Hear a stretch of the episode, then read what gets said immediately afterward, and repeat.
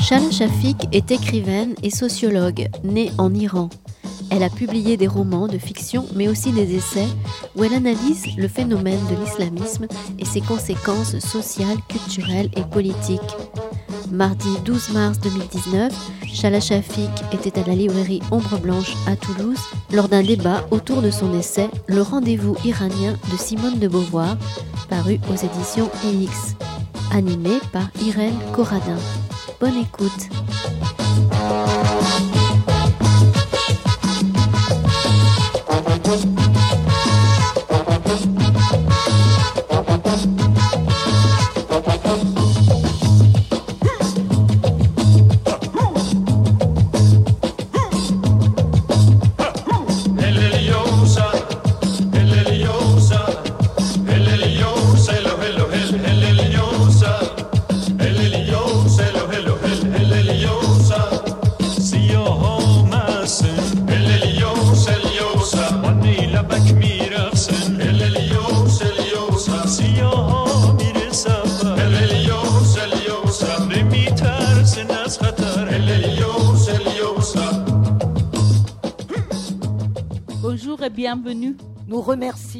La librairie Ombre Blanche, Hélène Cardona et le collectif Midi-Pyrénées pour les droits des femmes qui, pour fêter le 8 mars, a imaginé cette rencontre avec Chala Shafik, puisque le 8 mars, c'est une, depuis 1912 une journée qui s'inscrit dans les luttes au niveau international et les solidarités de femmes pour leurs droits au niveau international. Voilà. moi, je voulais juste rajouter qu'on est ravis de recevoir à nouveau Shala Shafik. Vraiment, merci d'avoir accepté cette invitation. Sur cet essai paru aux éditions IX, que je vous conseille vivement de lire, Le rendez-vous iranien de Simone de Beauvoir, qui paraît pose question quand même quand on lit ce, titre, beaucoup moins quand on lit le livre. Donc, euh, merci Chala d'avoir euh, accepté cette invitation et merci Irène de mener tambour battant toujours nos débats à la librairie. Voilà. Merci, à vous. Merci à vous. Bon, beaucoup d'entre vous connaissent déjà Chala puisque elle a travaillé sur Toulouse pendant plusieurs années avec des acteurs sociaux qui travaillent dans des quartiers ou des lieux associatifs. Je voudrais rappeler que Chala est arrivée en France fuyant l'Iran en 1982, qu'elle a une formation de sociologue. Pour moi, c'est une écrivaine, une écrivaine euh, à l'écriture et à la parole multiple. Elle a été euh, connue du grand public avec son ouvrage Islam politique, sexe et genre à la lumière de l'expérience iranienne qui est paru au PUF en 2012 et qui avait été couronné par le prix Le Monde de la recherche universitaire. Mais Chala, c'est aussi très tôt des articles dans la revue L'État moderne et des articles déjà sur Simone de Beauvoir. Ensuite, Chala, je l'ai rencontré avec un récit de témoignages qui ont l'apparence de nouvelles, mais qui sont un témoignage sur son départ par rapport à l'Iran, départ douloureux. C'est un livre, très beau livre qui est paru en 2005 et qui s'appelle Chemin et brouillard. Nous l'avions reçu à la librairie pour un roman extraordinaire, Demande au miroir, qui est paru en 2015.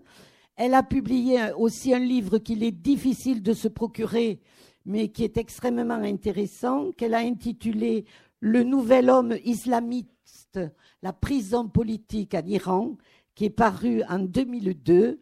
Et aujourd'hui, aujourd'hui, donc, c'est cette femme à la fois de terrain, parce qu'elle travaille auprès d'associations, elle a fondé une association de formation, mais c'est aussi pour moi une femme de pensée, de réflexion et d'écrit que je vous propose de rencontrer.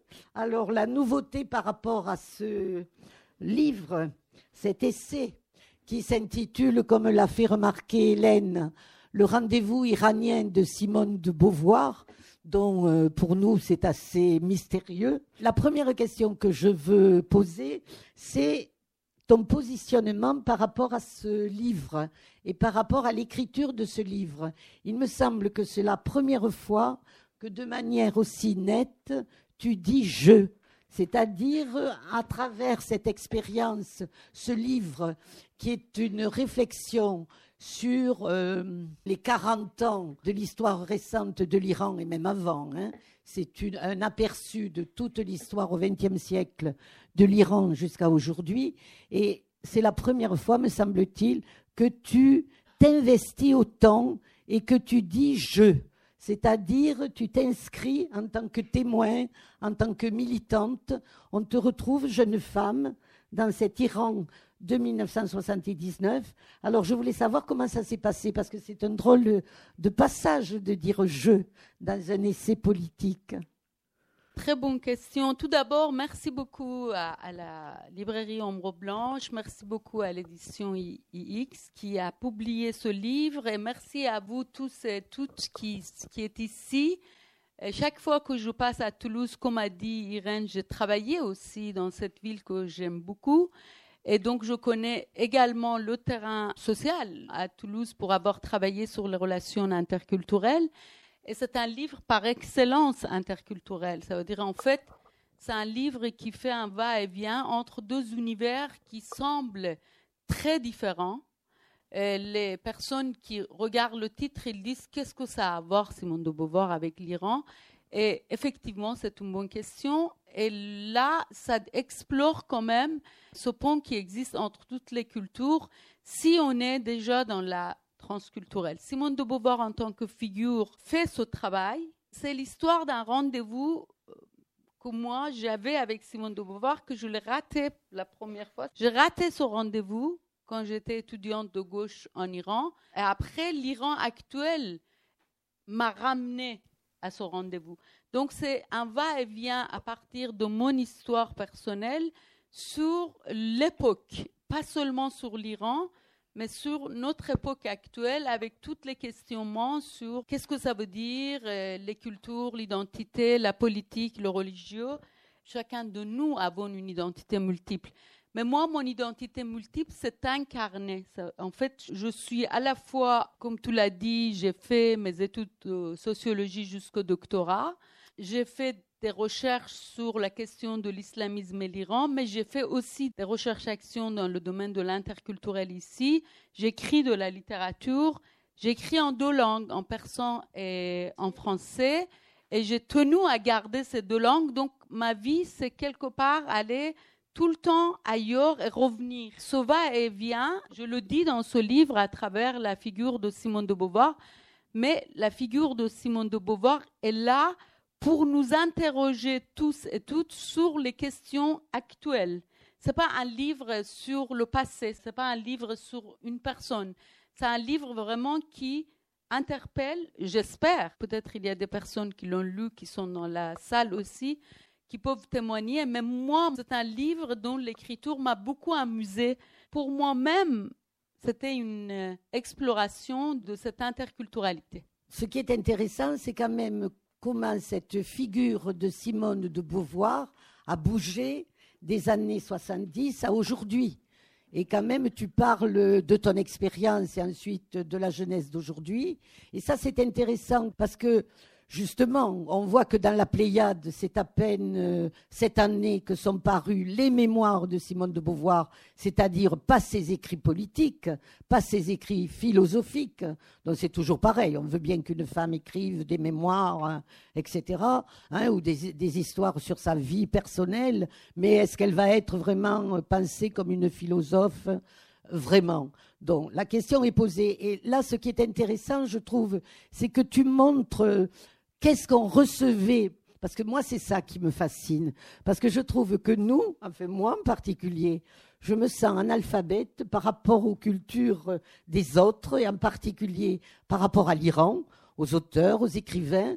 Et quand je te lis, je vois cette jeunesse qui connaissait, qui était avide des auteurs occidentaux, et en particulier dans les années 70, quelle était la place de Beauvoir, par exemple? Et comment cette figure va évoluer? Je trouve que ça, c'est intéressant que tu nous le racontes. chaque lecteur et lectrice réinvente le livre quelque part en le lisant. Moi, je, ce que je raconte, ce qui a été, par exemple, la première fois quand j'ai vu euh, la traduction de Deuxième Sexe, qui est déjà toute une histoire que je raconte dans le livre, puisque dans la langue persane, ça n'existe pas. Le mot deuxième sexe, le concept même ne peut pas exister. Parce que, comment je pourrais vous le dire? Parce que le sexe, qui est un mot international actuellement, le mot sexe, ça traverse toutes les cultures. Partout où vous allez, tout le monde sait quand vous dites sexe, mais tout le monde ne met pas la même conception et ne donne pas le même sens au mot employé. En Iran, quand vous dites sexe, c'est plutôt les relations sexuelles. C'est pas le sexe dans le sens de genre ici, dans le sens de biologie. En plus, la traduction en persane, ça fait gens dovom. Dovom, c'est seconde, et gens, c'est le sexe. Et gens n'est pas égal genre par exemple, on ne dit pas ce genre de tissu, on ne l'utilise pas pour la même chose. Donc, déjà, la traduction de ce concept a été une affaire en langue persane. Et quand j'ai vu dans une revue intellectuelle, puisque je lisais énormément, à l'époque j'étais étudiante de gauche radicale, et effectivement, depuis mon enfance, je lisais extrêmement, et la traduction en Iran, c'est une affaire aussi, dans beaucoup de pays d'ailleurs. Dans beaucoup de pays, la traduction joue un rôle très important pour les jeunes. Et moi, dès l'enfance, je lisais, je lisais les auteurs français y compris. Et quand j'étais à l'université, je connaissais quand même le mai 68, ce qui s'était passé. Sartre et Camus étaient traduits en Iran largement. Les intellectuels iraniens s'intéressaient beaucoup à Sartre, à Camus, mais Simone de Beauvoir n'avait pas le même aura, n'avait pas le même écoute. Et même sa figure n'était pas euh, reconnue. Pour nous, dans le mouvement de gauche communiste, à l'époque, quand on lit ce livre, j'espère que vous allez découvrir qu'il y avait une gauche plurielle en Iran. Puisque quand on, regarde l'Iran d'aujourd'hui, on se dit, dans ce pays, peut-être c'était toujours... Euh, toujours les islamistes qui étaient le plus présents. Non, c'était tout à fait le contraire. Dans les universités, au lycée, chez les jeunes, était plus la gauche qui emportait. Et après, c'était le mouvement, quelque part, progressiste nationaliste. Pas les nationalistes comme l'extrême droite ici, mais des progressistes mossadéristes. Pour ceux qui connaissent l'histoire de l'Iran, et c'est le, le, mouvement qui était plutôt laïque et progressiste, euh, séculier. On peut pas, peut-être, on peut pas dire laïque complètement. En tout cas, à l'université, même moi qui lisais énormément, je connaissais pas Simone de Beauvoir. Et quand j'ai lu dans, un, dans une revue culturelle les extraits de Deuxième Sexe, je me suis dit, ah bon, qu'est-ce que ça veut dire cette gense dovom, c'est-à-dire le deuxième sexe? Mais j'ai pas poursuivi la réflexion. Dans ce livre, c'est sur ça que je réfléchis. La question des femmes, pour nous, était complètement secondaire. En fait, quand vous regardez peut-être au niveau international, c'était la même chose. On pensait que le socialisme va régler toutes les histoires, toutes les, tous les problèmes du monde actuel. Et donc, on disait la question des femmes, euh, c'est pas très important. Et moi-même, j'étais dans une famille euh, séculière assez laïque, on était quatre filles. Donc ça, je ne le dis pas dans, le livre, mais, mais c'est important aussi, c'est que j'avais aussi des parents très éclairés qui m'éduquaient, ça veut dire en fait j'étais éduquée avec le livre, avec la poésie, avec l'ouverture vers le monde. Et j'avais aucune idée de ce que pourrait être l'islamisme. Et ça, c'est une réalité que les gens oublient quand on regarde aujourd'hui, par exemple, l'Égypte, l'Algérie, euh, l'Iran, les, pays d'Orient aussi, on a toujours une image que les médias, c'est pas pour critiquer le média que je dis, je dis on est dans une société où les médias sont très présents et on a des images quelque part entrecoupées des pays. Quand on est en France, on sait que la réalité est plurielle, on sait que la France est complexe. Mais quand on regarde un pays de l'extérieur et de loin, on a des images très entrecoupées et immédiates. Et on oublie qu'il y a une historicité dans ce pays. Il y a une histoire sociale, politique. Et avec l'arrivée de l'islamisme, c'est devenu encore pire. comme c'est une question religieuse, moi je dis toujours, l'islamisme n'est pas une pratique religieuse. L'islamisme est une idéologie politique. Mais on l'oublie souvent. Quand on dit islam et islamisme, on dit, voilà, c'est leur culture, c'est ancienne. Donc ça, ça fait écran à tout, à toutes les, les dimensions culturelles à la vie qui existait déjà et qui existe et qui continue dans ce pays. Dans ce livre, j'ai essayé de dire tous ces mouvements, toute cette vitalité sociale, puisque euh, ça devient austère à la fin. Quand on regarde l'histoire, bien sûr, c'est assez dépressif aussi. Même pour nous, les Iraniens, c'est dépressif. Ça veut dire, en fait, on a fait une révolution qu'on espérait que ce soit pour le bien, c'est devenu pour le mal. Encore pire qu'avant. Et on a espéré changer des choses, on n'a pas pu. Et aujourd'hui, c'est de pire en pire. Et bien sûr qu'on a, on a une tendance dépressive. Mais en même temps, la vie, avec toute sa joie, ça continue quand même. tu m'as pas répondu à ma question, mais moi je vais le dire, donc, puisque je l'ai lu. L'image de Beauvoir, quand même, qu'on avait avant la révolution islamique, ce qui était intéressant et la seule chose qu'on connaissait, c'était le couple qu'elle formait avec Sartre, c'est-à-dire ce couple en dehors du mariage, en dehors des, normes, etc. Voilà. Donc c'était comme ça qu'on la connaissait, mais on ne connaissait quasiment rien au niveau de la théorie. Et alors, je, je reviens... Attends, je vais ajouter une chose. C'est que quand même, quand j'ai fait la recherche pour ce livre, c'est pourquoi c'est très enthousiasmant pour moi, c'est que j'ai vu quand même, c'est ça qui est intéressant, et peut-être la même chose est arrivée ailleurs, c'est que le même euh, intellectuel iranien qui avait traduit Sartre et Camus, qui avait quand même euh, beaucoup intéressé le milieu intellectuel, il avait traduit les essais philosophiques ah. de de Beauvoir, que je dis dans ce livre, mais ça n'avait, ça n'a eu aucun écho parce que dans les journaux intellectuels du moment, dans les journaux culturels, personne n'en a parlé. Parce que les étudiants que nous étions, on était aussi comme ici. Quand vous ouvrez la télé, quand vous lisez, à l'époque, c'était des revues. Et quand vous lisez, vous êtes intéressé à quelqu'un. Alors, elle, elle a été quand même un peu traduite, mais comme on n'en parlait pas, comme les intellectuels du moment, on n'en parlait pas, et comme tu dis, Irène, on en parlait comme l'amante de Sartre. Finalement, ce qui est quand même extraordinaire, c'est que... Une femme scandaleuse. Voilà, l'affaire de Jamila Boupacha. Gisèle Halimi et de Beauvoir avaient fait un livre avec une introduction de de Beauvoir sur la question de la torture à l'époque en Algérie. Et même ça, les étudiants de gauche connaissaient l'histoire de Boupacha, mais ne parlaient pas du tout de de Beauvoir. C'est-à-dire que de Beauvoir ne venait pas quand on discutait de ces choses. Voilà c'est intéressant à voir ce point de départ par rapport à aujourd'hui.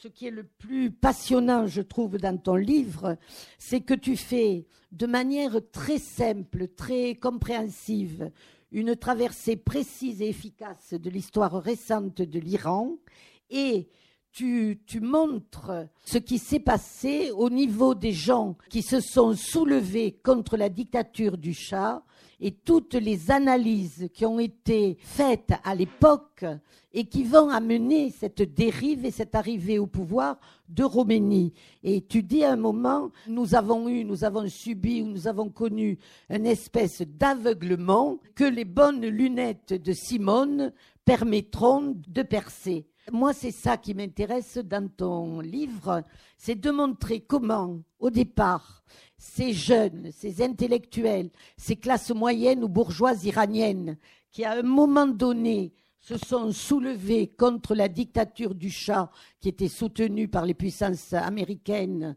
occidentales, britanniques, etc., comment ça va basculer du côté de l'islamisme et tu cites un homme parce que je pense que ton livre est aussi intéressant parce qu'il nous permet de connaître des gens qui ont joué des théoriciens. Par exemple, cet Ali Shariati, Arti, qui a été théoricienne d'un islam émancipateur. Vous vous êtes fourvoyé, c'est-à-dire ce que vous avez eu au final en février 79, c'est pas ce que vous aviez espéré.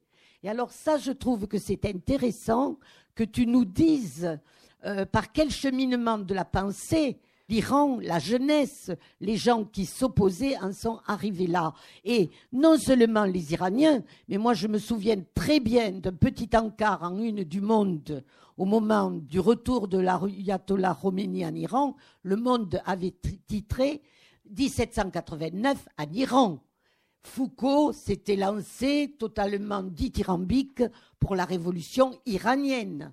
Donc, voilà, euh, comment ça a été possible? Quelle a été l'analyse Et comment Simone de Beauvoir, grâce à ses lunettes, a pu vous éclairer? Si vous voulez, Ali Shariati, par exemple, que j'analyse un peu dans ce livre, aujourd'hui, ces livres sont traduits en arabe et même en français, et ça se vend dans les librairies islamistes. Ce pas des phénomènes finis. En plus, c'est quelqu'un qui était à l'époque très éclairé, euh, il avait fait ses études ici en France et il était adepte de Heidegger, Sartre et Fanon.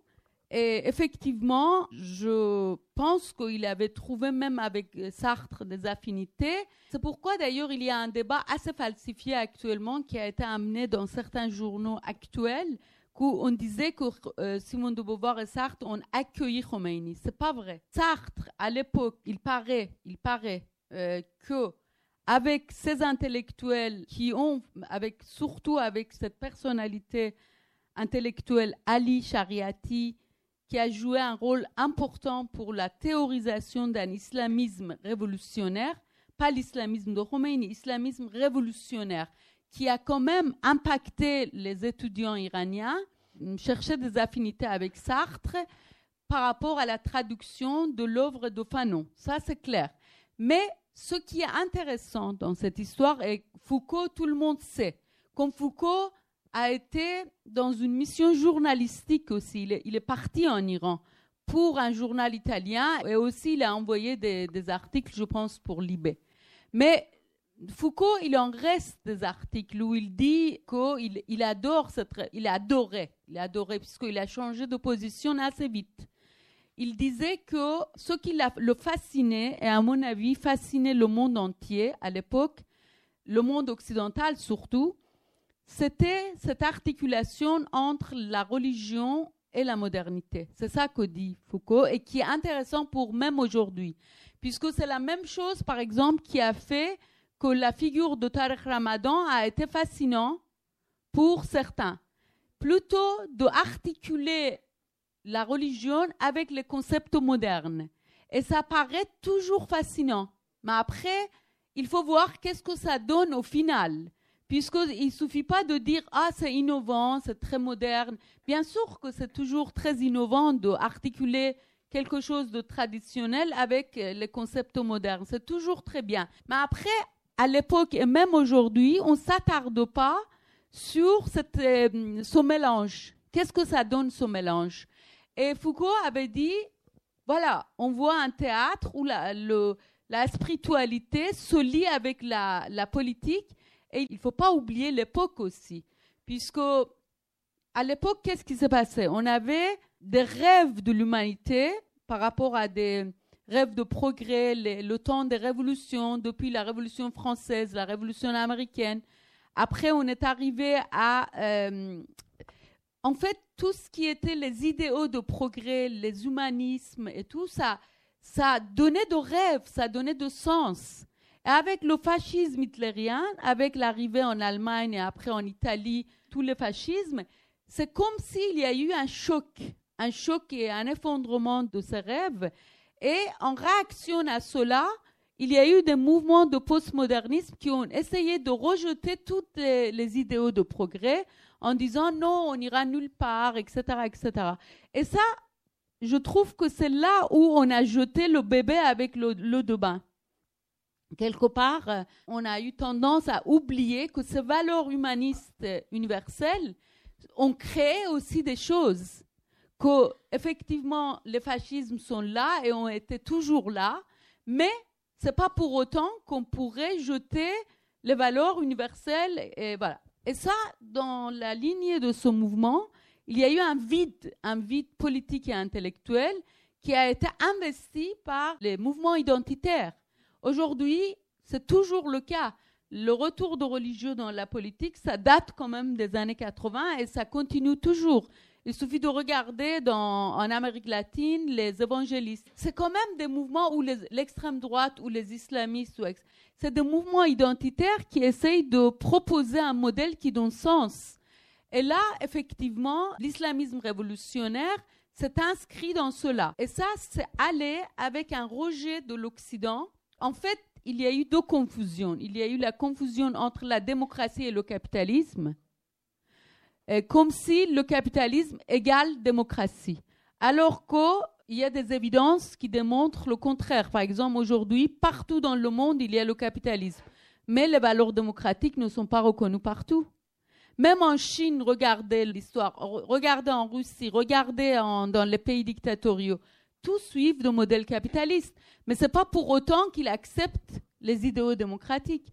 Donc là, les progressistes ont fait quand même une erreur fondamentale en confondant la démocratie et le capitalisme, en réduisant l'Occident à l'impérialisme.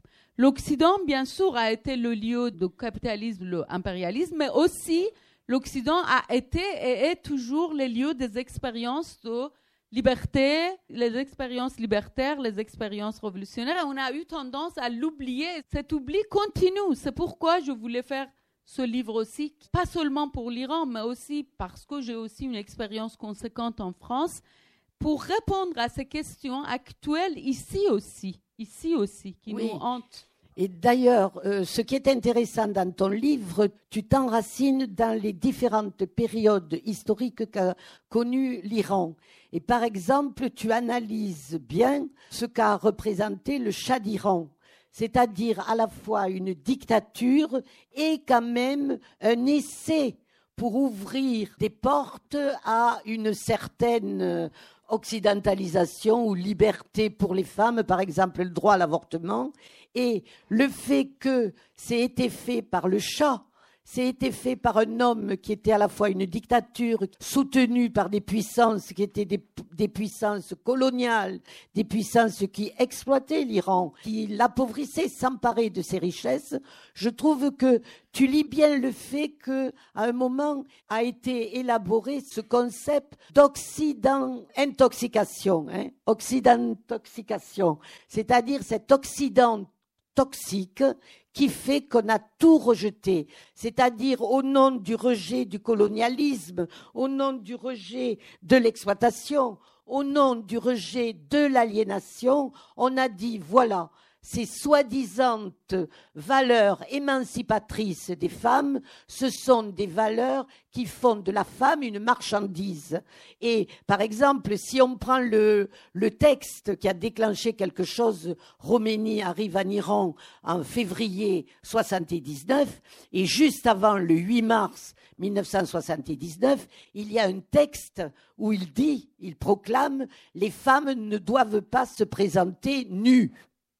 C'est-à-dire, elles doivent, pour être dans la rue, pour aller au travail, être voilées. C'est-à-dire, il y a le mot nu. Donc, vous voyez que nu, ça renvoie à la pornographie ou ça renvoie à la marchandisation des femmes. Et là, c'est ça qui est intéressant. C'est-à-dire, il y a toute une partie de cette population qui ne voulait plus de la dictature du chat, qui a été piégée dans un mouvement national et islamiste, puisque les théoriciens, quand même, il y a eu des théoriciens de l'islamisme et qui ont présenté, ça aussi c'est intéressant pour nous, une vision de l'homme et de la femme qui est différente de la nôtre, puisque en Iran, le mot qui lie les deux, c'est complémentarité il n'y a pas d'égalité entre l'homme et la femme, il y aurait une complémentarité. Et la pierre d'achoppement, tu montres bien qu'au niveau de ce théoricien de l'islam émancipateur, la pierre d'achoppement, ça a été la famille. Quand on rejette toutes les valeurs universelles au nom de rejet de l'Occident impérialisme, ce qui est arrivé, c'est que les femmes deviennent, mais partout, je pense que ce n'est pas dans cette, dans cette histoire. De toute façon, la question des femmes ou le statut des femmes, ça symbolise quelque part, et c'est ça qu'on ne le voit pas. On parle toujours des femmes, la question des femmes, comme si c'était la question des femmes. Non, il s'agit des questions de rapports sociaux de sexe Et le rapport socio de sexe, c'est toujours le rapport de pouvoir.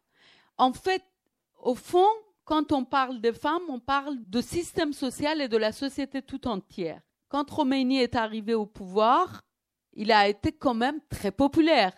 Il avait parlé d'une émancipation populaire. Le peuple a accueilli Khomeini avec beaucoup d'enthousiasme. Et le premier acte qu'il a fait pour dire fini le peuple, maintenant on arrive au peuple musulman. Quand il était à Paris, bien sûr que quand on le traduisait, il y avait des gens qui le traduisaient de manière que les journalistes ne comprennent pas l'ensemble. Ça veut dire, en fait, on disait les choses pour que les gens n'aient pas peur. Mais en même temps, Khomeini aussi faisait attention. Il disait le peuple iranien.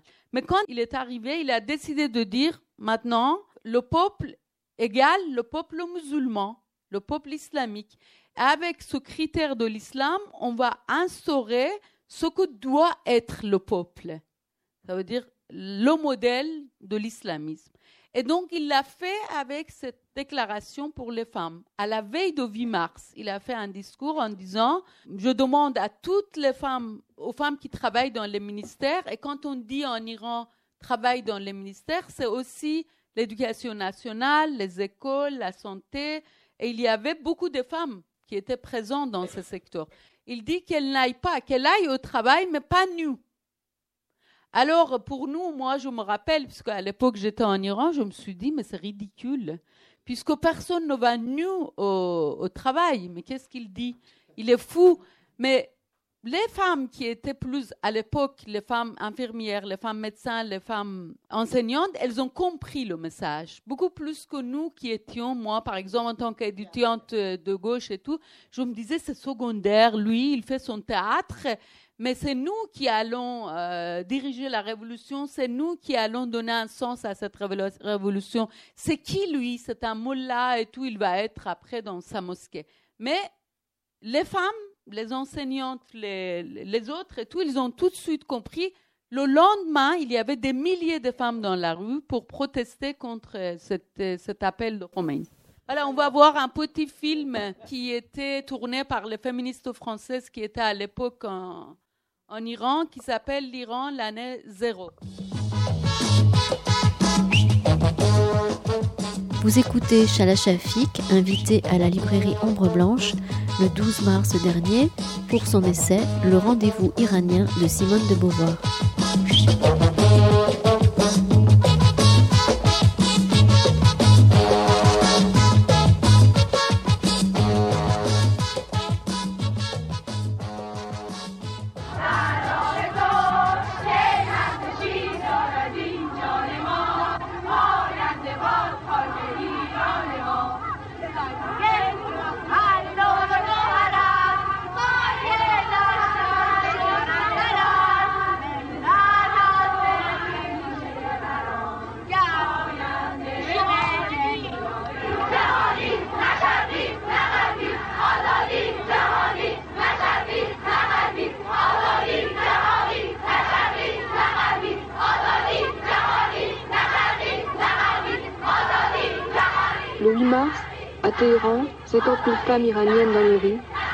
Dans le monde, des milliers de femmes qui se réjouissaient de la naissance d'un mouvement de libération des femmes dans un pays islamique.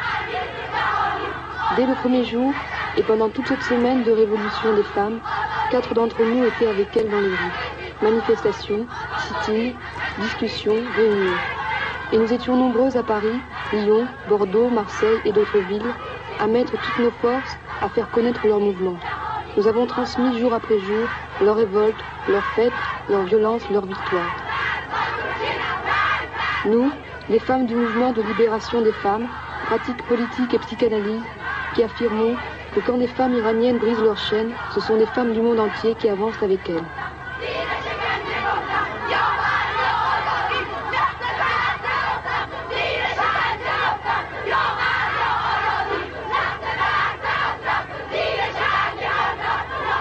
Le 8 mars n'est ni un jour de l'Est, ni un jour de l'Ouest, c'est un jour mondial. À l'aube de la Révolution, les femmes sont oubliées. Nous sommes des femmes iraniennes, nous ne resterons pas enchaînées. Sans la libération des femmes, La révolution n'a aucun sens. D'autres slogans Nous ne voulons pas de voile obligatoire. Les femmes luttent et leurs luttes sont victorieuses. La police a tiré des coups de feu en l'air et essayé de les faire reculer. Les femmes ont crié Nous n'avons pas peur, nous n'avons pas peur. Et ce jour-là, dans Téhéran, partout, des femmes discutent passionnément. Une femme qui ne porte pas le voile nous a dit Manifester dans les rues contre le voile, ça a été l'occasion d'une grande tendresse et d'une grande solidarité entre nous. Le voile, c'est une histoire d'hommes. C'est incroyable. Ce sont toujours les hommes qui défendent le voile.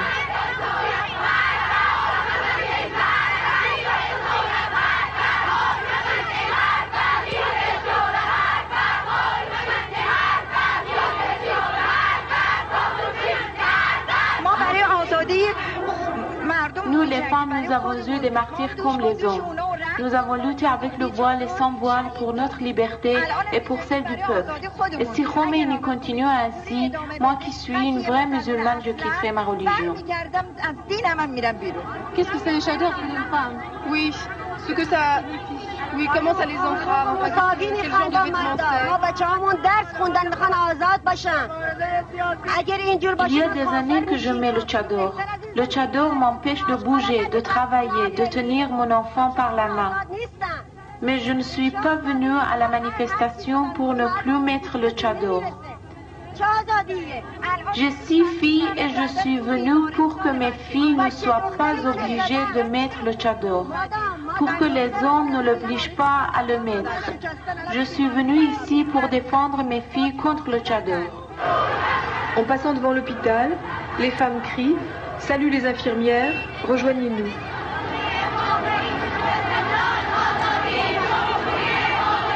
Certains fanatiques religieux ont réagi très violemment aux manifestations des femmes, en les harcelant, en les injuriant et même en les frappant.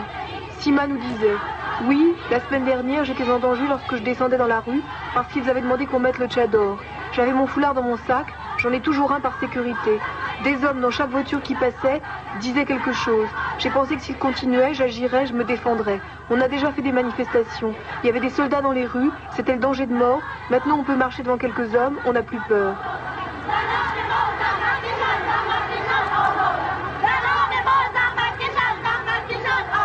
از اول که مج... مسئله هجاب رو مطرح کردن ما همه زنا و اونایی که واقعا Quand notre révolution a commencé, toute la nation luttait pour le triomphe de la liberté contre la dictature et l'impérialisme américain. Tous ensemble, femmes et hommes, sortions dans les rues et crions ensemble pour tout ce qu'on a demandé et enfin on a pu l'obtenir.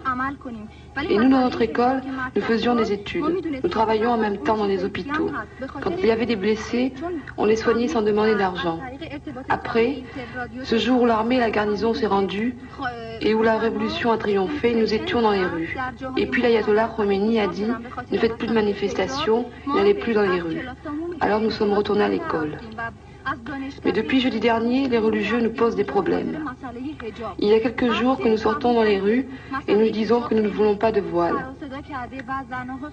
S'ils voulaient faire comme ça avec nous, ils devaient nous le dire avant la révolution. Ils devaient nous dire qu'il y a une égalité entre l'homme et la femme. Nous, nous parlons pour notre droit. Nous parlons pour notre droit égalitaire avec les hommes. Et nous pensons, si nous ne parlons pas maintenant, quand la Constitution sera écrite, ils ne nous accorderont plus rien.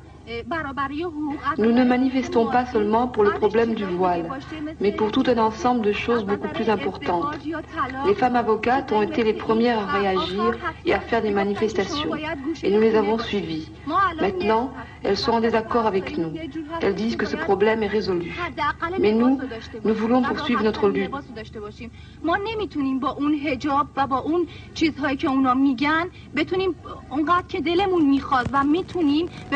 خودمون کمک بکنیم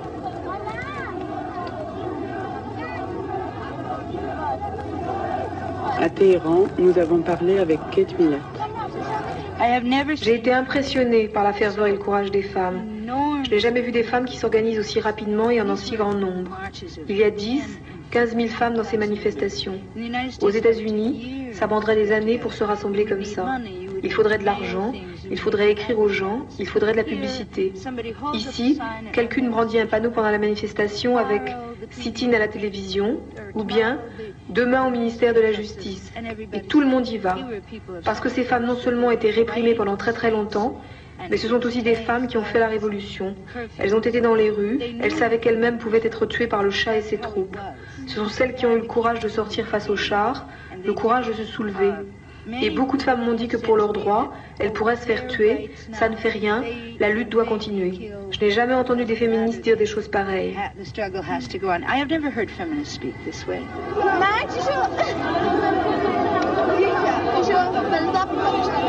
On peut lire sur ce panneau Nous refusons la tyrannie sous toutes ses formes, nous anéantirons la réaction sous toutes ses formes. Les lycéennes étaient tellement joyeuses de manifester, ça leur a tellement plu qu'elles ne veulent plus s'arrêter. Mojgan nous a dit Je veux vivre libre, je veux parler quand je veux, je veux faire tout ce que je veux, je n'accepte pas qu'on me donne des coups, je veux écrire tout ce que je veux écrire, jusqu'à maintenant je ne pouvais pas. Ma mère pense comme moi, elle veut la liberté, elle ne supporte pas de ne même pas pouvoir se promener dans la ville.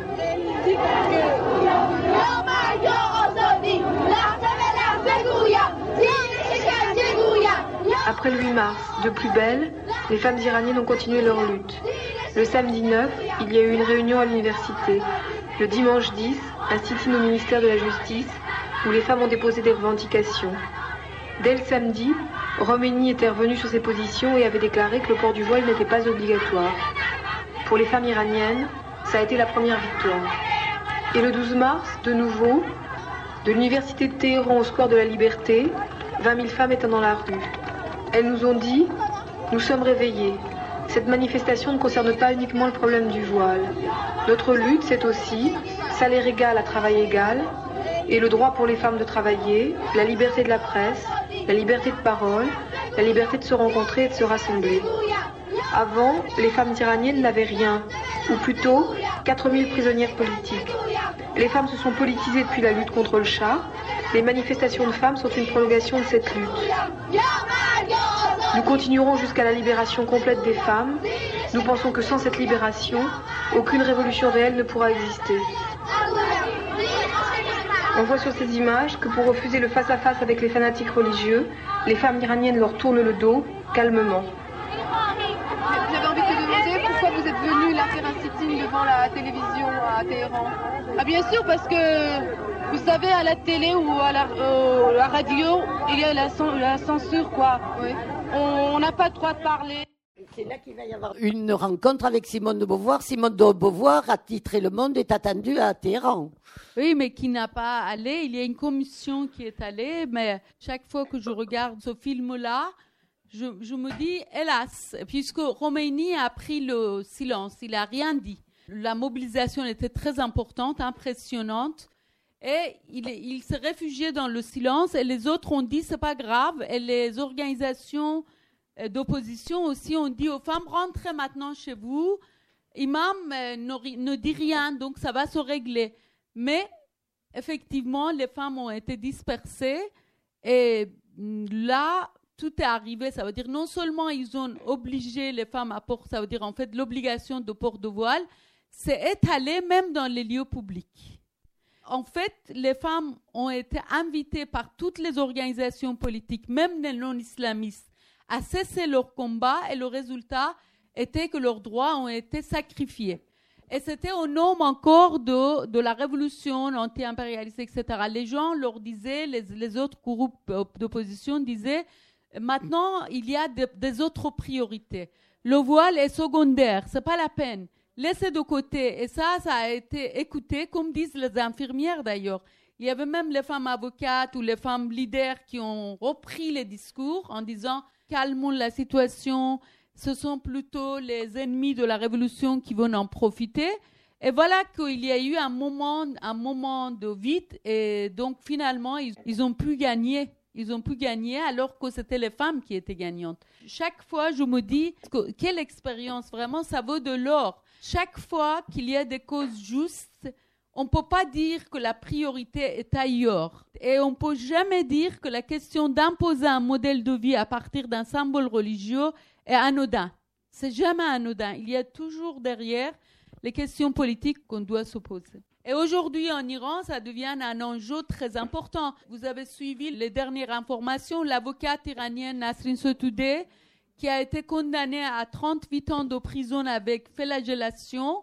Et c'est l'avocate, si vous avez vu le film de Jafar Panahi, Le Taxi Téhéran, c'est elle qui a une rose. Elle, elle est très connue en Iran pour avoir défendu les prisonniers politiques et avoir connu la prison pour cela. Mais aujourd'hui, pour avoir défendu les femmes qui se sont dévoilées dans l'espace public pour protester contre les discriminations.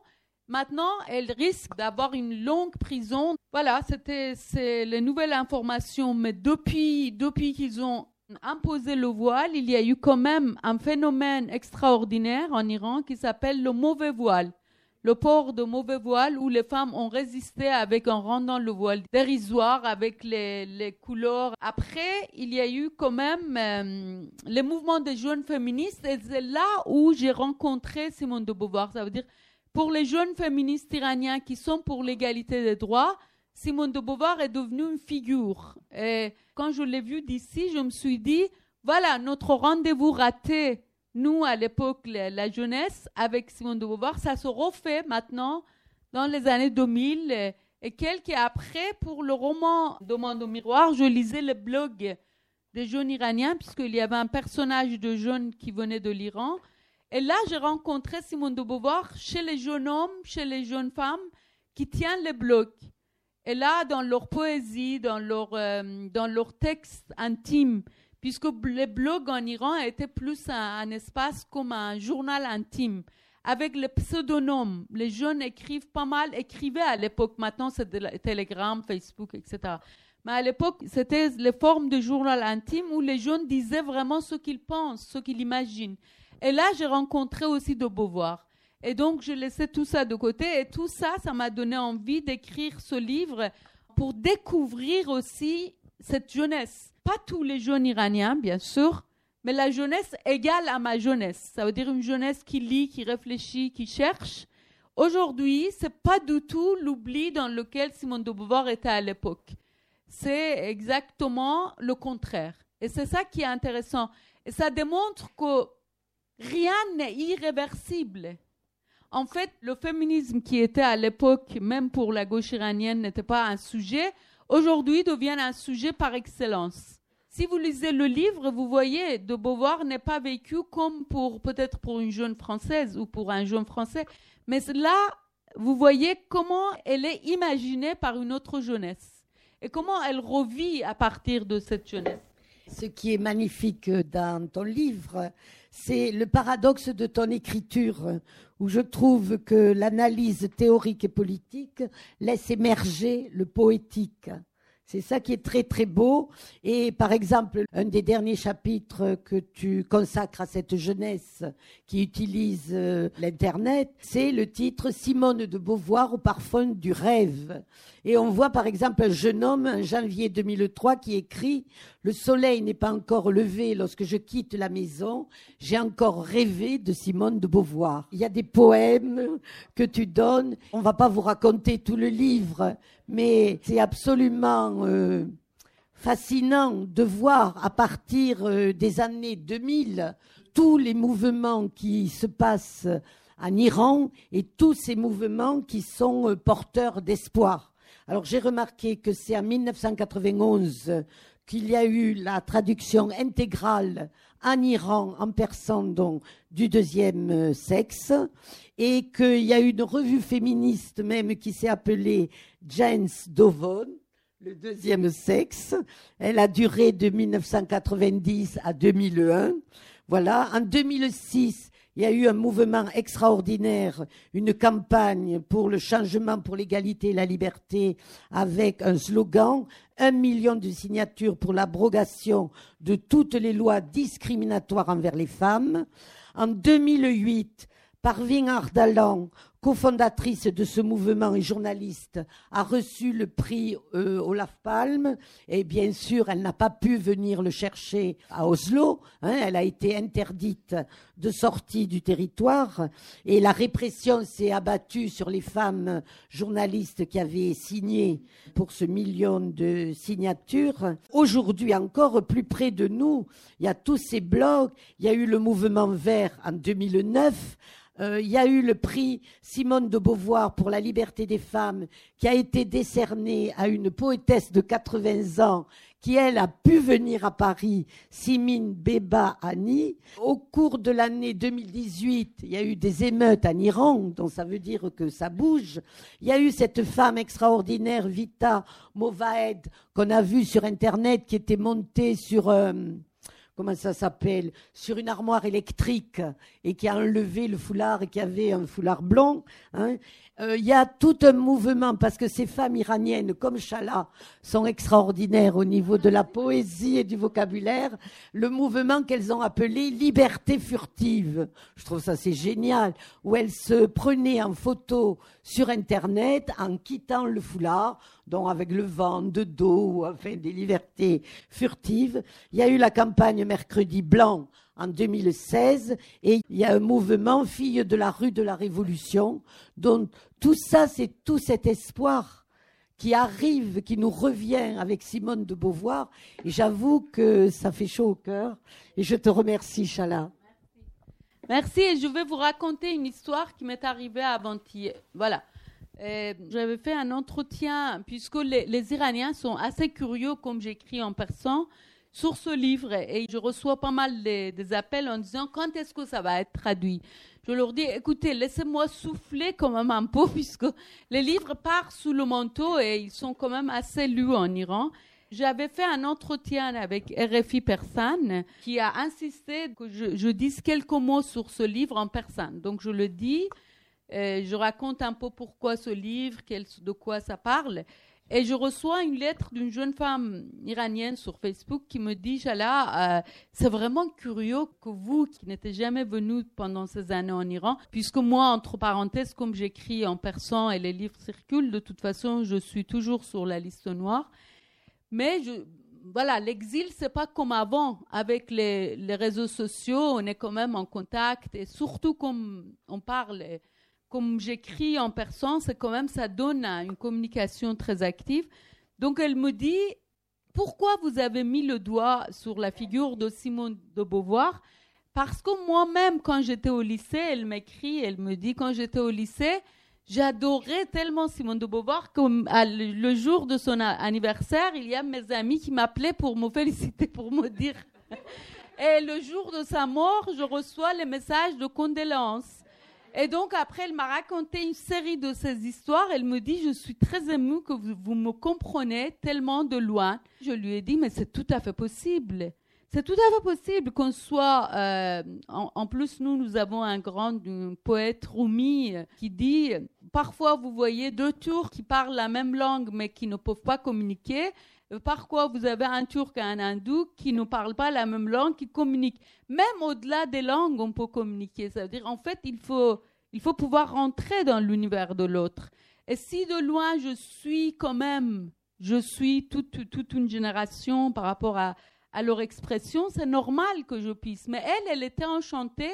Je suis sûre et certaine que si je lance un appel maintenant en disant que envoyez-moi vos histoires par rapport à De Beauvoir, je vais recevoir encore et encore. En plus, j'étais dans un colloque avec un jeune Iranien il y a deux jours à Auxerre sur le Simone de Beauvoir. Et lui, il m'a appris une chose, puisqu'il est doctorant ici. Il m'a dit, écoutez, puisqu'en Iran, il y a quand même la censure. Pour le deuxième sexe, je lui ai dit, puisqu'il est là depuis quelques années, je dis, mais vous avez lu quand même le livre avec pas mal de censure. Et il m'a dit, mais ça, ce que vous ne savez pas, c'est que nous, les gens qui sont francophones, ils ont bien fait la comparaison. Ils ont repéré les, passages censurés, ils l'ont retraduit, ils l'ont mis en ligne.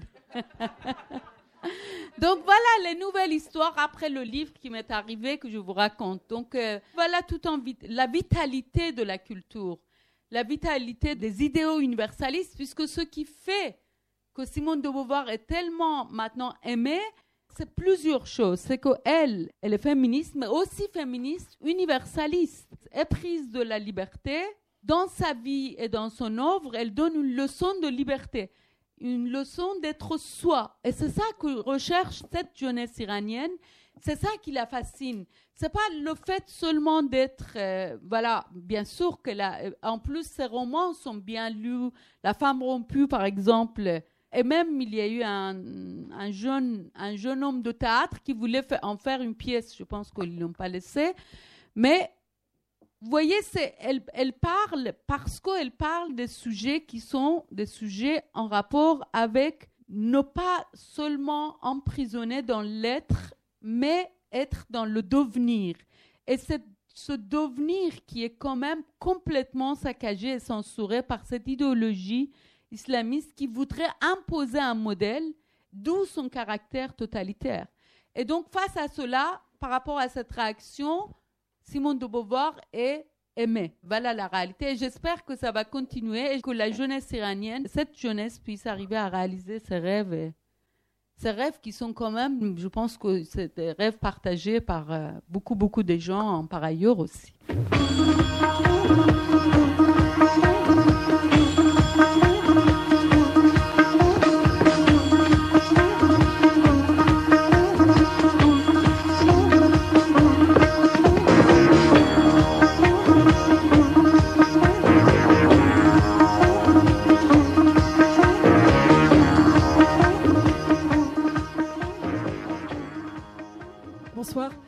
Immense merci à vous euh, pour votre contribution à la lutte de justice euh, universelle. Je suis activiste politique, je lutte contre le fascisme de la pornoprostitution, de la persécution faite aux, femelles dans l'élevage et également donc je lutte contre l'apartheid sexiste du voilement. Je ne sais pas si vous êtes au courant que par exemple ici en France, donc dans cet euh, Occident, il y a des mouvements qui s'appellent Antifa, qui se revendiquent de l'antifascisme. Et en fait, ce sont ces mouvements-là qui défendent avec le plus d'ardeur l'islamisme actuellement en France, avec ce mot que vous devez connaître par cœur, qui est donc la silenciation d'accusations d'islamophobie, qui veut dire racisme en fait, bien sûr confondant une idéologie politique avec euh, une race.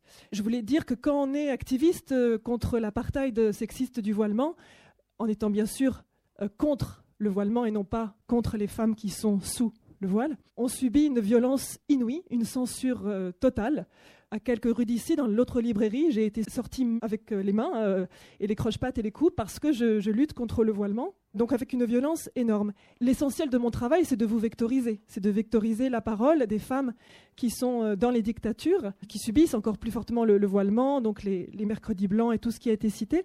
Mais il se passe quelque chose, c'est sur cette précision du voile obligatoire car le, le, fascisme libéral occidental s'engouffre dans la mention de obligatoire et promeut bien sûr le voilement au nom du choix et de la liberté.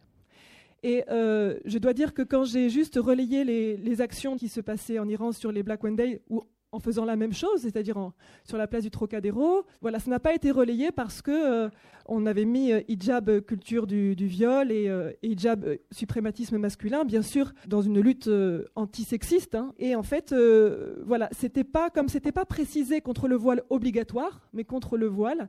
Eh bien, ça n'a pas été reçu. Il y a quelque chose qui s'immisce dans cette, dans cette faille. C'est une question très complexe. Moi-même, comme je l'ai dit dans le, dans l'introduction, je ne sais pas si vous étiez dans la salle ou non, j'ai travaillé pas mal sur ce sujet en France. C'est pas seulement l'approche de la question iranienne. On est dans une époque très empoisonnée par rapport à cette question, pour la simple raison qu'extrême droite aussi en fait son, son nid, son cheval de bataille. Il m'arrive, comme je travaille dans les quartiers, et comme je suis d'un pays autre, et comme je connais quand même cette euh, culture qu'on dit la culture islamique, tout en précisant qu'il y a tellement d'interprétations, vous pouvez jamais prétendre que vous connaissez l'ensemble de la chose. Mais en tout cas, moi, j'ai une certaine écoute auprès des, femmes euh, qui portent le voile que peut-être une, une femme qui est occidentale pourrait pas profiter de la même écoute.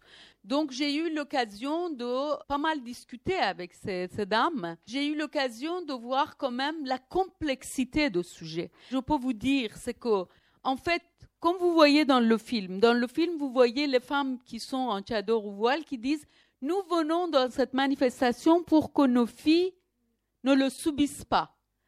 Ma grand-mère portait le voile et un jour, quand j'étais adolescent, je voulais l'imiter. Elle m'a dit la même chose. Elle était comme ces femmes. Elle m'a dit Chala, attends, moi je, je, voulais ressembler à elle quand j'étais très enfant et tout. Je voulais faire ce qu'elle faisait.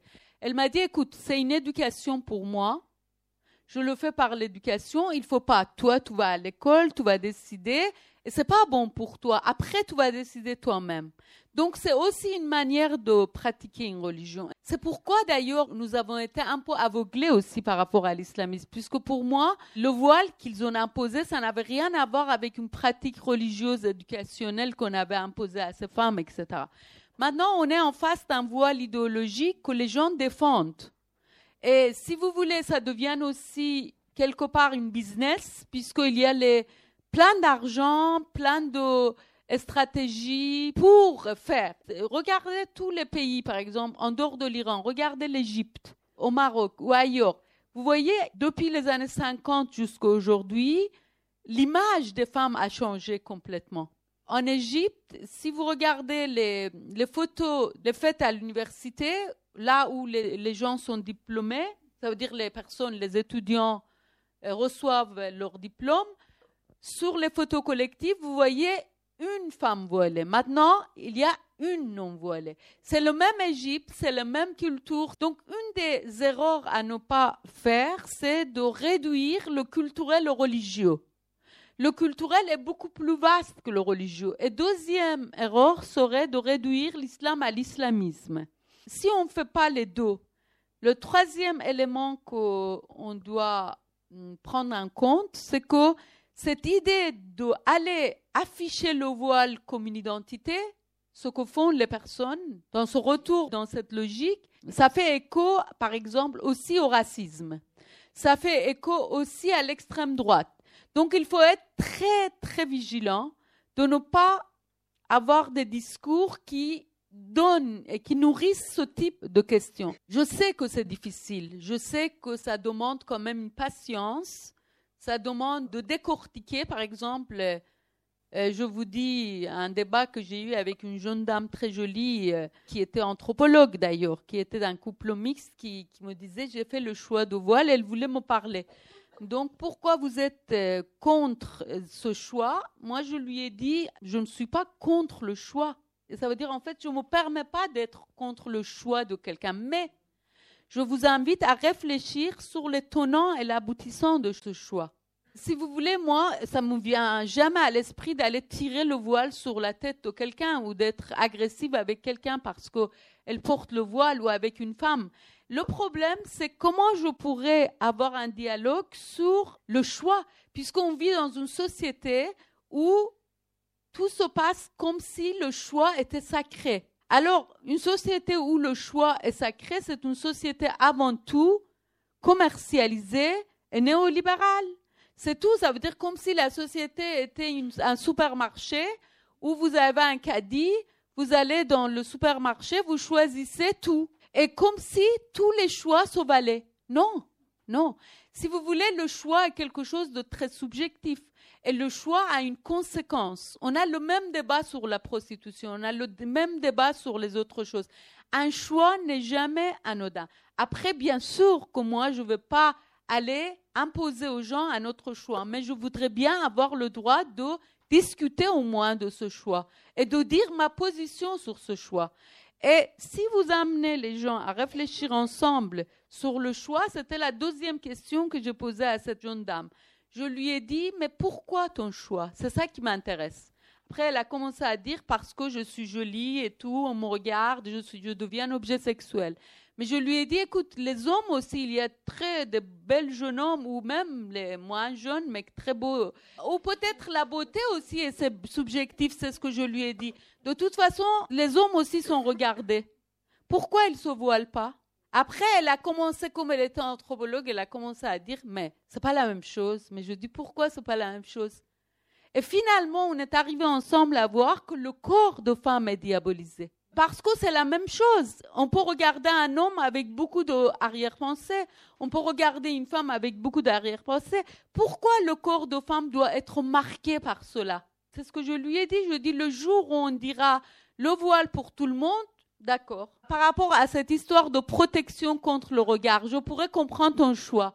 Mais le jour où tu me dis, moi, mon corps est différent, donc tu te désignes déjà comme différent et sexué.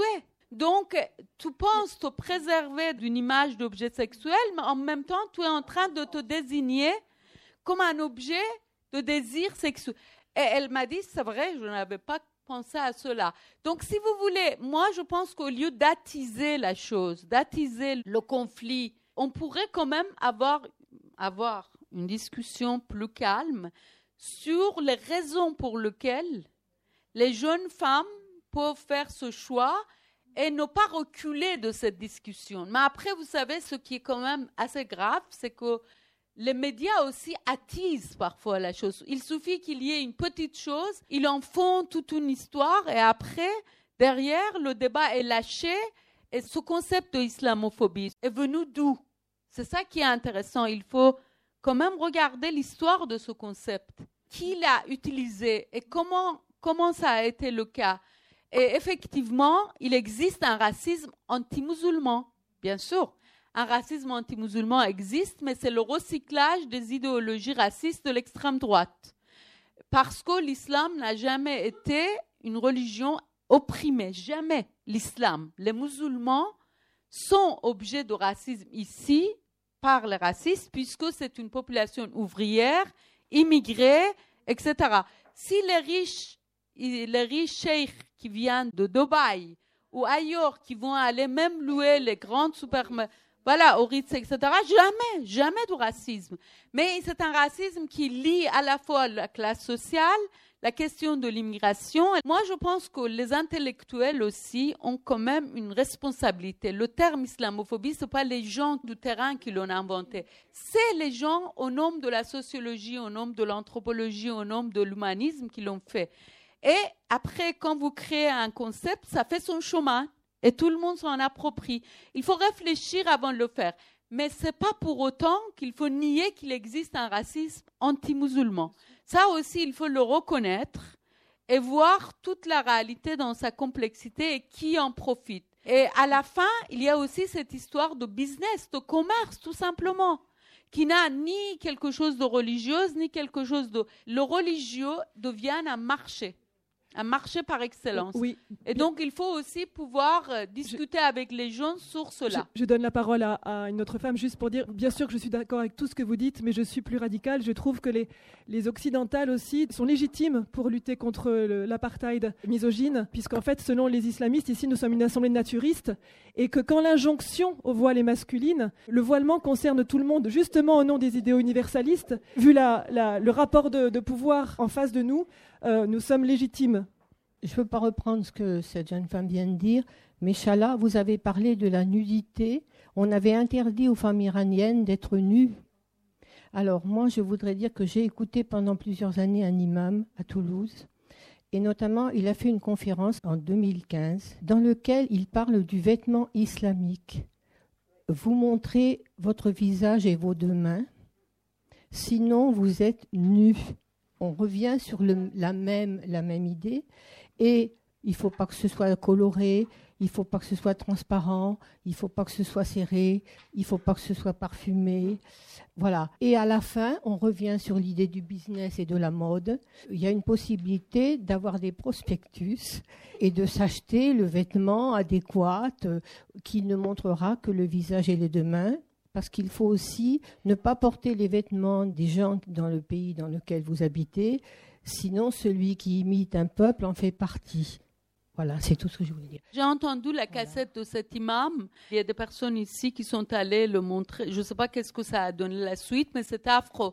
En fait, il y avait tout ce discours empoisonnant. C'est pourquoi je dis, dans un contexte local, quand vous voyez ce genre de choses, c'est jamais anodin. Derrière, il y a des stratégies, il y a des groupes. C'est pas un jour les jeunes vont penser à cela il y a des prêches, il y a des choses qui ont été dites. Maintenant, ça peut être des acteurs islamistes, ça peut être un imam, puisque tous les imams ne sont pas islamistes non plus, mais ça, ça existe également. Et donc, effectivement, ça doit nous interpeller sur ce qui se passe autour de nous. Tu l'écris dans ton livre, Chala, la révolution de 79 en Iran, elle n'a pas trait qu'à l'économie, au pétrole. Elle a aussi exporté une certaine conception de l'islam qui n'existait pas. Par exemple, dans les pays du Maghreb ou en Turquie, euh, en Algérie, euh, les femmes n'étaient pas voilées comme elles le sont aujourd'hui, etc.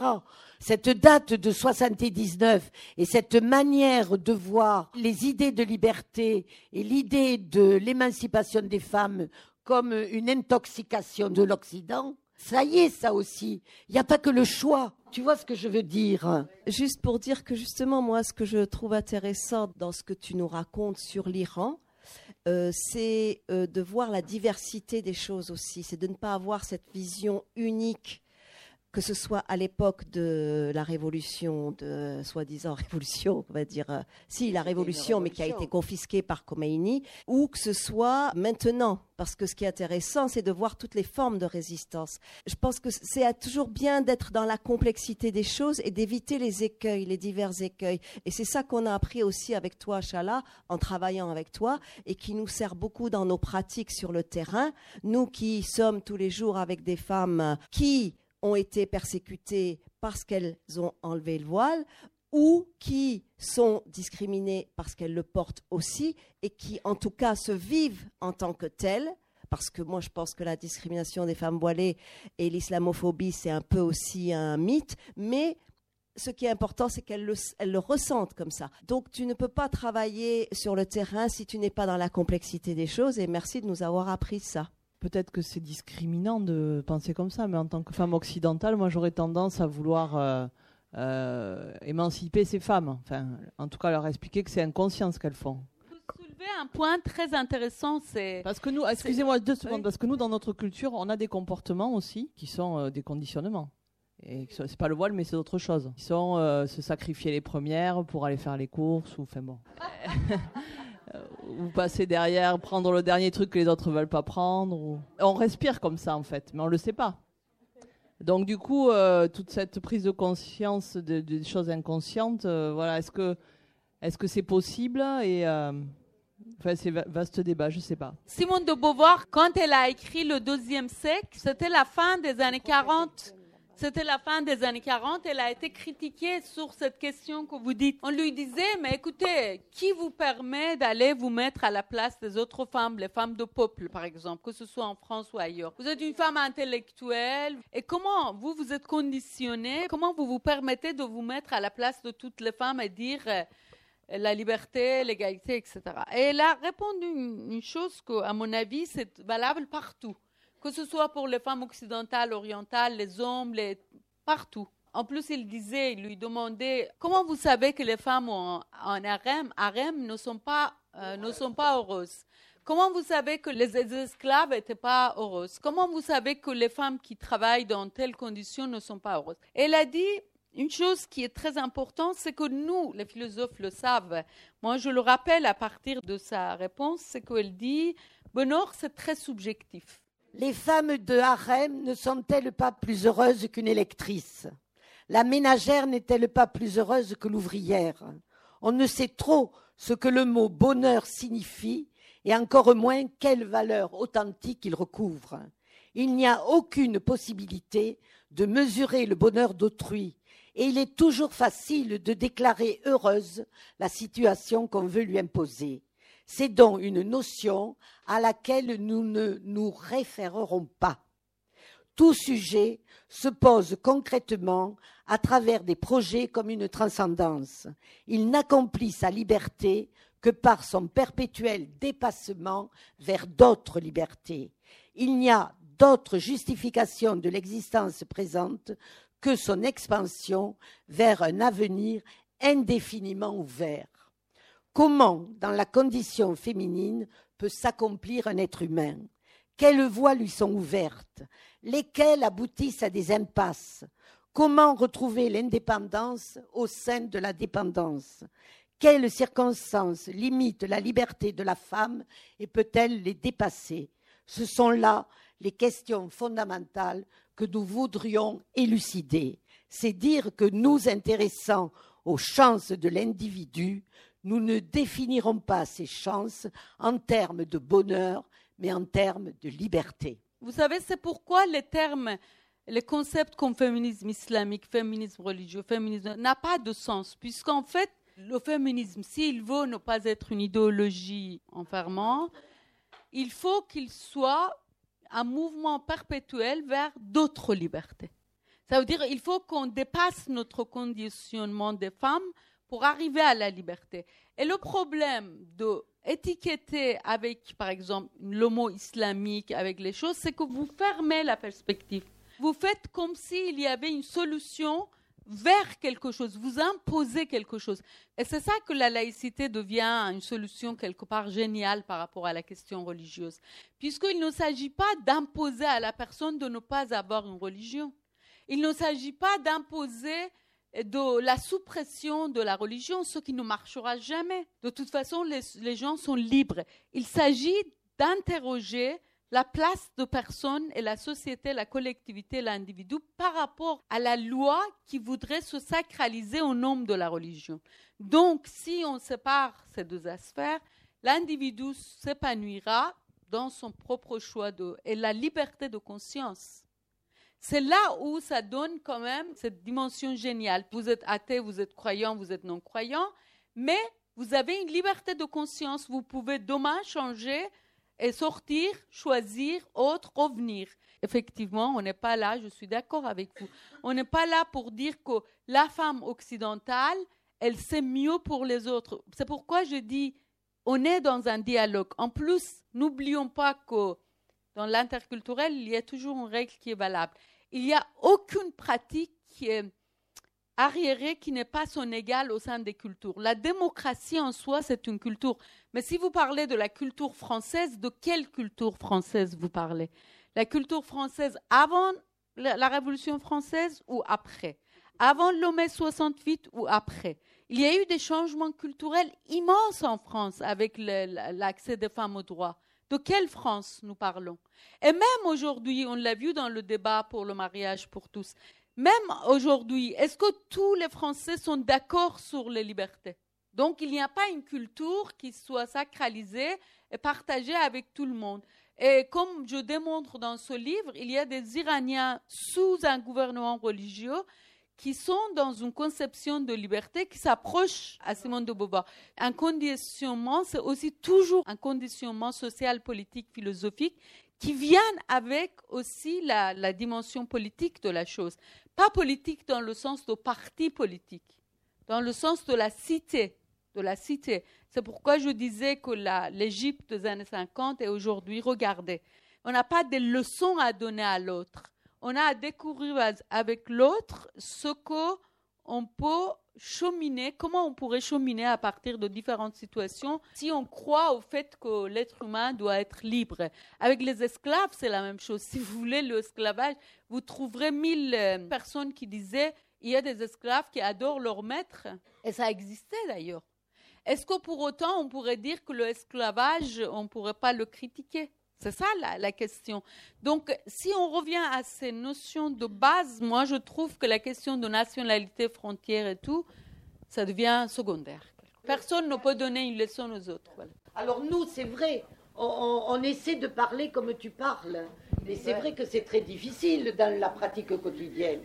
Oui, mais c'est ce que dit Christine. On a travaillé ensemble pendant une année pour pouvoir construire une démarche. Ce pas des démarches qu'on construit d'un jour à l'autre il faut que l'angle de questionnement change, il faut que, euh, je dirais un peu, on a toutes les réponses, où sont les questions. Par rapport à une situation donnée, comment on pourrait confronter un quartier où il y a l'imam qui fait cette cassette empoisonnante qui circule, où il y a les gens qui sont euh, pour la lutte contre le racisme sont à fond dans l'autre chose, où il y a les jeunes qui sont pluriels, Comment on pourrait sortir d'une majorité silencieuse, puisque vous savez, l'histoire n'est jamais écrite par les majorités silencieuses, c'est les minorités actives qui font l'histoire. Et aujourd'hui, quand vous parlez de radicaux, c'est qui?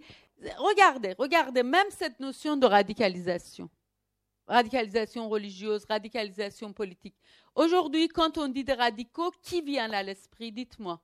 Les islamistes et l'extrême droite. Mais il y a 40 ans, qui étaient les, radicaux? Non, mais regardez. Non, mais c'est ça le vrai. La, bonne question est la suivante. Qui propose aujourd'hui un discours qui fait sens, qui appelle au changement? Qui qui fascine les gens sur ça? Tant qu'on n'a pas un discours alternatif, tant qu'on n'a pas une réflexion alternative, quand on n'a pas un, esprit critique.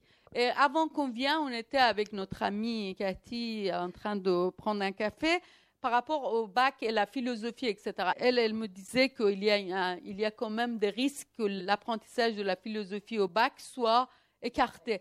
Moi, je dis, c'est quand même, voyez le paradoxe, d'une part, on parle du fait que l'absence d'esprit critique amène les jeunes à être dans les pensées simplifiantes et radicalisées, et d'autre part, les lieux où on peut apprendre la réflexion critique, on les... Mais vous savez, c'est comme ça. Ça veut dire qu'on paye parfois aussi les prix de nos incohérences également. Donc, à mon avis, il est vraiment le temps de revenir sur une pensée complexe et critique et ne pas du tout reculer sur les principes, mais voir comment on pourrait discuter de manière que ces principes prennent sens. Puisque si ça devient la guerre contre l'un et l'autre, moi je suis victime, la première victime de l'islamisme, c'est mon exil politique. Mais je ne peux pas fermer les yeux aussi sur les autres intégrismes religieux qui sont derrière en train de... C'est-à-dire, c'est aussi la question, regarde Brésil, regarde le ailleurs. Donc, c'est une question d'époque. Et ça nous interpelle, nous, comment on peut faire de sortir de ces mouvements identitaires? Et aujourd'hui, ils sont en plein essor, même au niveau européen. Ce n'est pas qu'une simple question de l'islamisme, qui n'est pas simple d'ailleurs, qui est très complexe, comme j'essaie de l'expliquer de manière très simple dans le livre. Et si vous voulez, moi, je trouve que c'est fascinant ces questions. On pourrait en discuter des jours et des jours, en tout cas. Voilà. J'ai passé un an ou deux à l'étranger. Et je suis rentrée en 2003 ou 2004. Et j'ai remarqué qu'il y avait beaucoup de voiles de jeunes filles qui portaient le voile. Et ça m'a énormément choquée. Et j'étais contre. En France, oui, à Toulouse, à Toulouse. Et j'ai beaucoup évolué sur la question parce que il y a eu l'interdiction du voile à l'école, ça a fait un blocage. Et les, gamines qui sont mises à porter ce voile, ce sont des gamines souvent ostracisées. Et c'était une façon de se démarquer et de s'imposer en tant que gamine des banlieues qui se démarquait comme ça. Et j'ai été très très choquée. Et maintenant, ben, je trouve que les gens font ce qu'ils veulent et puis c'est tout. Ah, on revient au choix qu'on a dit. Sur la loi, je vais dire deux minutes. Après, on, on, finit le débat. Mais vous savez, c'est pas c'est pas vrai cette version de la loi a fait blocage. Non. Moi, je travaillais avant dans les quartiers et je vais vous assurer que la loi a ouvert les choix vers les... Ma démarche de critique, c'est toujours partir de questionnement. Les populations dites musulmanes, puisque ça déjà c'est un problème. Avant les années 80, en France, on ne disait pas des musulmans, on disait des familles algériennes, des familles marocaines et tout. C'est à partir des années 80 qu'on a commencé à identifier les gens avec leur religion et c'est déjà un grand tort. Donc voilà. Mais avant cela, avant cela, plus d'un siècle, les populations qu'on appelle musulmans étaient en France. Pourquoi l'affaire de voile dans l'école publique éclate dans quelle année, à votre avis? 89. Voilà. 89, ça démontre que ce n'est pas une question des populations musulmanes, c'est une question politique qui a un rapport avec la question internationale. Je vous renvoie d'ailleurs à euh, un article d'Alain Touraine qui est quand même un sociologue multiculturaliste. Ce n'est pas du tout un sociologue qui se veut euh, laïque, etc. Mais quand même, il a écrit dans Libération pour dire pourquoi il a voté la, loi. Puisque après huit mois d'audition, il a compris que la question était éminemment politique. On pourrait avoir un séminaire si vous voulez là-dessous, mais c'est très complexe. Ça veut dire, moi, la seule chose que je vous dis, c'est qu'au lieu de dire c'est la, la loi sur la laïcité qui a. Ça veut dire, moi, je ne peux pas accepter cela pour la simple raison qu'elle a ouvert les voies. Mais même aujourd'hui, s'il y a des lycéens qui vont enlever le voile à l'intérieur de l'école et après le reprennent dans le quartier puisqu'il y a une pression, déjà le fait qu'elles vivent à l'école quelque chose comme neutralité, c'est très bien. C'est très bien. Non, non, ça n'empêche rien. Je suis vraiment affirmative là-dessus, ça n'a rien empêché. Allez en Angleterre, faites une comparaison, vous allez, vous allez voir. Les quartiers entiers avec burqa. Donc ça va.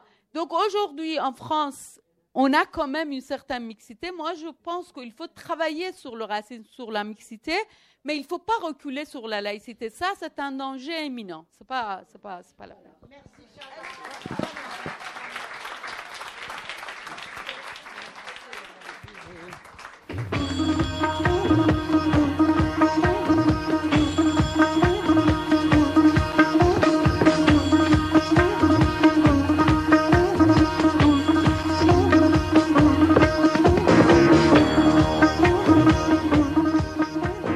S'agissait d'une rencontre avec Chala Shafik à la librairie Ombre Blanche à Toulouse le mardi 12 mars 2019 autour de son essai paru aux éditions IX, Le rendez-vous iranien de Simone de Beauvoir. Chala Shafik a aussi publié Chemin et brouillard, Demande au miroir ou encore l'ouvrage Islam politique, sexe et genre à la lumière de l'expérience iranienne qui a reçu le prix Le Monde de la recherche universitaire.